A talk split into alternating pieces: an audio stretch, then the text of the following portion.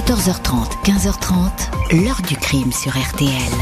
Jean-Alphonse Richard. Quand on va rechercher euh, des photos de Falcon 50 euh, sur Internet, quand on va parler de cocaïne, on va retrouver nos têtes pour des années. Nous, cette histoire, c'est pas la nôtre. On l'a subie. Avoir confiance dans la justice, ce serait que pour nous, tout simplement, elle reconnaisse qu'on est, ce n'est pas notre histoire, on n'a rien à voir là-dedans, et nous rendre euh, la liberté pour entrer dans notre pays.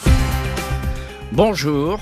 Trois procès, deux en France, un à Saint-Domingue, des condamnations, un dossier judiciaire qui compte pas moins de 88 000 pages. Malgré cela, l'affaire Air Cocaïne, comme on l'a tout de suite appelée, diffuse encore et toujours un capiteux parfum de mystère et de soupçon, comme si la justice n'avait jamais pu établir l'exact scénario de cette affaire. Au premier jour du printemps 2013, les investigations promettaient pourtant d'être rapides, limpides. La République dominicaine annonçait l'arrestation Punta Cana de quatre Français aux commandes d'un avion chargé de 680 kilos de cocaïne, prêt à traverser l'Atlantique pour rejoindre un petit aéroport de la côte varoise. Le dossier pourtant va tourner à la confusion, se transformer en un mauvais roman qui comporte davantage de questions que de réponses. Une mission commando organisée pour exfiltrer en pleine mer les deux pilotes du jet va définitivement transformer l'affaire en une spectaculaire aventure. Qui a vraiment fait quoi dans cette histoire? Question centrale posée aujourd'hui à nos invités, deux acteurs de cette histoire. 14h30, 15h30. L'heure du crime sur RTL. Retour aujourd'hui dans l'heure du crime sur l'affaire Air Cocaïne et ses mystères. Histoire qui commence le dernier jour de l'hiver 2013 sur l'île de Saint-Domingue avec l'arrestation de quatre Français prêts à décoller pour la France. Opération de police qui va faire du bruit jusque de l'autre côté de l'Atlantique. Mardi 19 mars 2013, aux alentours de 22h, Bruno Odos et Pascal Forêt sont dans le cockpit d'un jet privé, un Falcon 50 immatriculé FGX-MC, stationné à l'extrémité du parking de l'aéroport de Punta Cana, station balnéaire UP de la République dominicaine. Le pilote et son copilote, tous deux 54 ans, tous deux anciens militaires, procèdent aux dernières vérifications, le check-up habituel avant le décollage. Le plan de vol prévoit un long voyage 7000 km avec pour destination finale le petit aéroport de la Mole, juste à côté de Saint-Tropez. Deux autres hommes prennent place dans le jet, le dénommé Alain Castani, 66 ans, c'est lui qui a démarché la société de leasing SNTHS pour procurer un avion à un de ses clients, l'homme d'affaires varois Franck Collin, lequel ne fait pas partie du voyage. C'est son bras droit, Franck Pisapia, 37 ans, qui est dans l'avion. Les bagages, 26 valises ont été chargés dans l'appareil. Les deux pilotes et leurs deux passagers attendent désormais l'autorisation de décollage de la tour de contrôle, mais la tour reste muette. Peu avant 22h30, un vrombissement se fait entendre, celui d'un hélicoptère en vol stationnaire. Le Falcon est braqué par des projecteurs. Des militaires en tenue de combat, casqués, cagoulés, pointent leurs fusils mitrailleurs vers l'avion. Ils sont accompagnés de fonctionnaires de la DNCD, les stupes dominicains. Le siège dure presque une heure, puis les pilotes et les passagers sont enfin invités à déverrouiller la porte et à sortir, un à un, menottés dans le dos, conduits entre les militaires jusqu'au terminal VIP. Les bagages sont débarqués et disparaissent sous bonne escorte. Mercredi 20 mars au matin, Pierre-Marc Dreyfus, PDG de la société de leasing SNTHS en charge de la location du Falcon, dont le propriétaire n'est autre que le célèbre lunetier français Alain Afflelou, est averti que l'équipage n'a donné aucune nouvelle. Un silence radio inhabituel inquiétant. D'autant plus que c'est la première fois que la jeune société, créée il y a un an, a accepté un vol transatlantique vers les Caraïbes. Ses dirigeants estiment que c'est une bonne opportunité de capter une nouvelle clientèle. Pierre-Marc Dreyfus tente en vain de se renseigner à l'heure du déjeuner. Un coup de fil interrompt le suspense. Le PDG est prévenu que le Falcon n'a jamais quitté Punta Cana. Le jet aurait été saisi avec 680 kilos de cocaïne dans les bagages. Les pilotes maison, le commandant Bruno Odos, son copilote Pascal Forêt et deux passagers ont été placés en détention. Des kilos de quoi? De la cocaïne? Mes pilotes En prison? Il y a forcément erreur. Forcément, s'exclame Pierre-Marc Dreyfus. À Saint-Domingue, le général Rosado Matteo, à la tête de l'agence de lutte contre le narcotrafic, s'affiche à la télé. Il parle d'une opération qu'il a menée en personne. Les images des Français arrêtés tournent en boucle à la télé, tout comme celle d'un amas de valises entassées dans le plus grand désordre dans l'appareil. C'est dans ces bagages que se cacheraient plus de 600 kilos de cocaïne, de la drogue que personne ne va voir, ni en vrai, ni en photo. Les autorités indiquent que les stupéfiants ont été détruits ainsi que l'exige la législation dominicaine. Le coup de filet est retentissant. Les pilotes interrogés assurent qu'ils ignoraient tout du chargement illicite. Aucun chauffeur de taxi ne demande à ses clients le contenu de leur bagage, fait remarquer un de leurs avocats.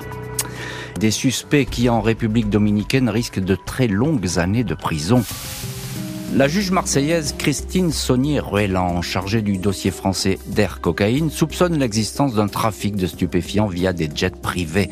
Selon elle, ce coup de filet pourrait être la partie émergée d'un insoupçonnable iceberg. La magistrate est ainsi informée que quelques mois auparavant, le 9 décembre 2012, en milieu de journée, le même avion a été observé sur le petit aéroport de la Mole à Saint-Tropez. Bruno Odos et Pascal Forêt étaient déjà aux commandes de l'appareil. Les passagers étaient identiques. Des témoins décrivent une scène des plus intrigantes.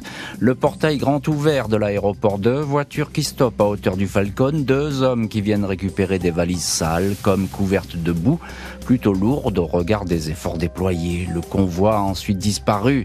À l'époque, la gendarmerie de Saint-Tropez est alertée, un procès verbal est dressé. Les gendarmes subodorent un trafic de stupes. Ils ont en ligne de mire plusieurs personnages, dont un douanier qui serait dans la combine. Des interpellations sont prévues lors d'un prochain atterrissage, mais cette fois, la police dominicaine est passée à l'action. 22 mai 2013, la juge française est à Saint-Domingue pour y entendre les quatre hommes arrêtés. Nicolas Pisapia, le passager, indique avoir chargé les valises sur instruction de son patron, le dénommé Franck Collin. Il pensait qu'il y avait des valeurs à l'intérieur de l'or, en aucun cas de la cocaïne. Les mises en examen en France s'enchaînent, celle tout d'abord de l'homme d'affaires Franck Collin qui a loué l'avion. Devant la juge, mai 2013, il a cette réplique énigmatique rapportée par l'hebdomadaire Le Point. Tout aéroport ou salon privé sont des passoires. On sait qui sont les VIP, on les contrôle beaucoup moins. Collin ajoute, mes bagages ni mon passeport n'ont jamais été contrôlés à l'aéroport de Genève. Comment pensez-vous que la Suisse s'enrichit? Ce n'est certainement pas avec le chocolat. Le 3 septembre 2013, au matin, six mois après le coup de filet de Punta Cana, c'est au tour du PDG de SNTHS, Pierre-Marc Dreyfus, 48 ans, de voir débouler chez lui, à Lyon, les policiers des stupes. Il avait déjà été entendu comme témoin, il répète qu'il ne connaît pas les personnes impliquées, à l'exception des pilotes, et notamment son grand ami Bruno Odos. Dreyfus dément farouchement les accusations, mais il est mis en examen, écroué à la prison des Baumettes. Il va rester quasiment un an derrière les barreaux jusqu'au 28 août 2014. À Saint-Domingue, les audiences judiciaires se suivent et se ressemblent. Les avocats des suspects dénoncent une procédure viciée, des pièces manquantes, falsifiées. Les pilotes répètent qu'ils ignoraient tout du contenu des bagages, mais le parquet local, tout comme la juge française, estime tout au contraire que Bruno Odos et Pascal Forêt étaient parfaitement informés du chargement. Deux ans après les arrestations, la juge Elka Reyes décide du renvoi devant un tribunal. Audience qui s'ouvre le 29 mai 2015. Les débats durent trois mois le procureur de Saint-Domingue évoque un scénario parfaitement pensé, jusqu'à ce trou percé dans le grillage de l'aéroport de Punta Cana pour introduire des valises de cocaïne. Pas un gramme de cette drogue n'a toutefois été analysé. 14 août, les quatre Français sont condamnés à la peine maximale, 20 ans de prison. Moins de deux mois après les condamnations, une spectaculaire évasion par la mer va faire la une.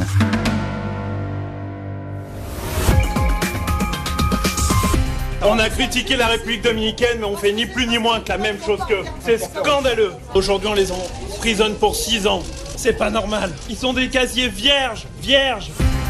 Dans l'heure du crime, nous revenons sur le feuilleton Air Cocaïne en mars 2013 en République dominicaine. Deux ans plus tard, quatre Français ont été condamnés à 20 ans de prison. Les deux pilotes vont être alors exfiltrés par un commando qui a traversé l'Atlantique. 25 Octobre 2015, au petit matin, un peu plus de deux mois après leur condamnation, Bruno Odos et Pascal Forêt sont en pleine mer, très loin des côtes de la République dominicaine. Depuis des semaines, un groupe d'amis travaillait d'arrache-pied sur un scénario d'évasion. L'opération, baptisée Dîner en ville, s'est déroulée sans accroc. Le week-end des 17-18 octobre, Odos et Forêt ont pu quitter leur résidence surveillée à Saint-Domingue. Ils ont embarqué sur un petit bateau, le Crabe, au large, à 7h06. Ils sont montés à bord d'un voilier, le Cormoran, loué sur l'île de Saint-Martin. Les crustacés sont dans la nasse, dit un message codé. Le coordinateur de l'évasion apparaît comme Christophe Naudin, spécialiste bien connu d'aéronautique, de sécurité et de défense. Les pilotes ont gagné les Antilles françaises, puis ont rejoint la métropole par un vol commercial. Les autorités dominicaines ont mis beaucoup de temps à se rendre compte de la disparition. La nouvelle de l'évasion des pilotes est un coup de tonnerre. Elle braque une nouvelle lumière sur l'affaire Air Cocaïne. Ils ont quitté le territoire d'un pays dont la justice n'existe pas, assure l'un de leurs avocats, Jean Reinhardt. Ils ne cherchent pas à fuir la justice, ajoute l'avocat, qui précise avoir informé la juge de ce retour et demandé qu'il soit entendu. 30 octobre, Bruno Odos, Pascal Forêt sont interpellés. Ils vont passer cinq mois en détention provisoire. Le sort de Christophe Naudin est plus douloureux. Le 4 février 2016, il est arrêté au Caire, extradé à Saint-Domingue, condamné à 5 ans de prison, libéré au bout de deux ans en raison d'un état de santé des plus dégradés. L'échéance du procès est imminente, neuf accusés au total. Lundi 18 février 2019, sept hommes sur neuf accusés sont présents devant la cour d'assises spéciale uniquement composée de magistrats des Bouches-du-Rhône à Aix-en-Provence. Manquent à l'appel les deux passagers Nicolas Pisapia, assigné à résidence à Saint-Domingue, et Alain Castani, rapatrié en France mais gravement malade. Les pilotes assurent n'avoir jamais su ce que transportaient leurs passagers. Ils n'étaient pas chargés de vérifier le contenu des 26 valises. Aucune trace d'enrichissement personnel n'a été détectée, pas davantage de rétribution occulte pour les dirigeants de la société SNTHS qui a fourni le jet privé. Leurs avocats indiquent que Pierre-Marc Dreyfus et Fabrice Alco ont peut-être manqué de prudence ou de curiosité, mais l'erreur ne vaut pas culpabilité, assure un de leurs avocats, maître Jean-Félix Luciani. Seul l'homme d'affaires Franck Collin, petit gamin d'une cité toulonnaise qui rêvait d'être riche et puissant, reconnaît sa participation à ce trafic. Sept semaines de procès, 5 avril. Les pilotes sont condamnés à 6 ans de prison, même peine pour les dirigeants de SNTHS. Un fils de Pierre-Marc Dreyfus laisse échapper sa colère en voyant repartir son père en détention, mais ils vont l'embarquer, papa, s'exclame-t-il. C'est un scandale, c'est honteux. 12 ans pour l'homme d'affaires Franck Collin, 18 ans pour le commanditaire désigné, Ali Bouchareb des condamnés qui font appel, mais la justice va rester pour beaucoup d'entre eux inflexible. 7 juin 2021, la Cour d'assises spéciale d'appel d'Aix-en-Provence se penche à nouveau sur l'affaire Air Cocaïne. Les axes de défense des uns et des autres n'ont pas changé. Après un mois de débat, les deux pilotes, Bruno Odos, Pascal Forêt, sont acquittés. C'était difficile d'exploser de joie car dans la salle d'autres personnes pleuraient, elles avaient été condamnées, témoigne le frère d'un pilote, les dirigeants de la compagnie lyonnaise SNTHS, qui, comme les pilotes, affirmer leur innocence font partie des condamnés. 30 novembre 2022, la Cour de cassation confirme les peines prononcées, notamment à l'encontre des opérateurs du vol, Pierre-Marc Dreyfus et Fabrice Alco. L'heure du crime, présenté par Jean-Alphonse Richard sur RTL.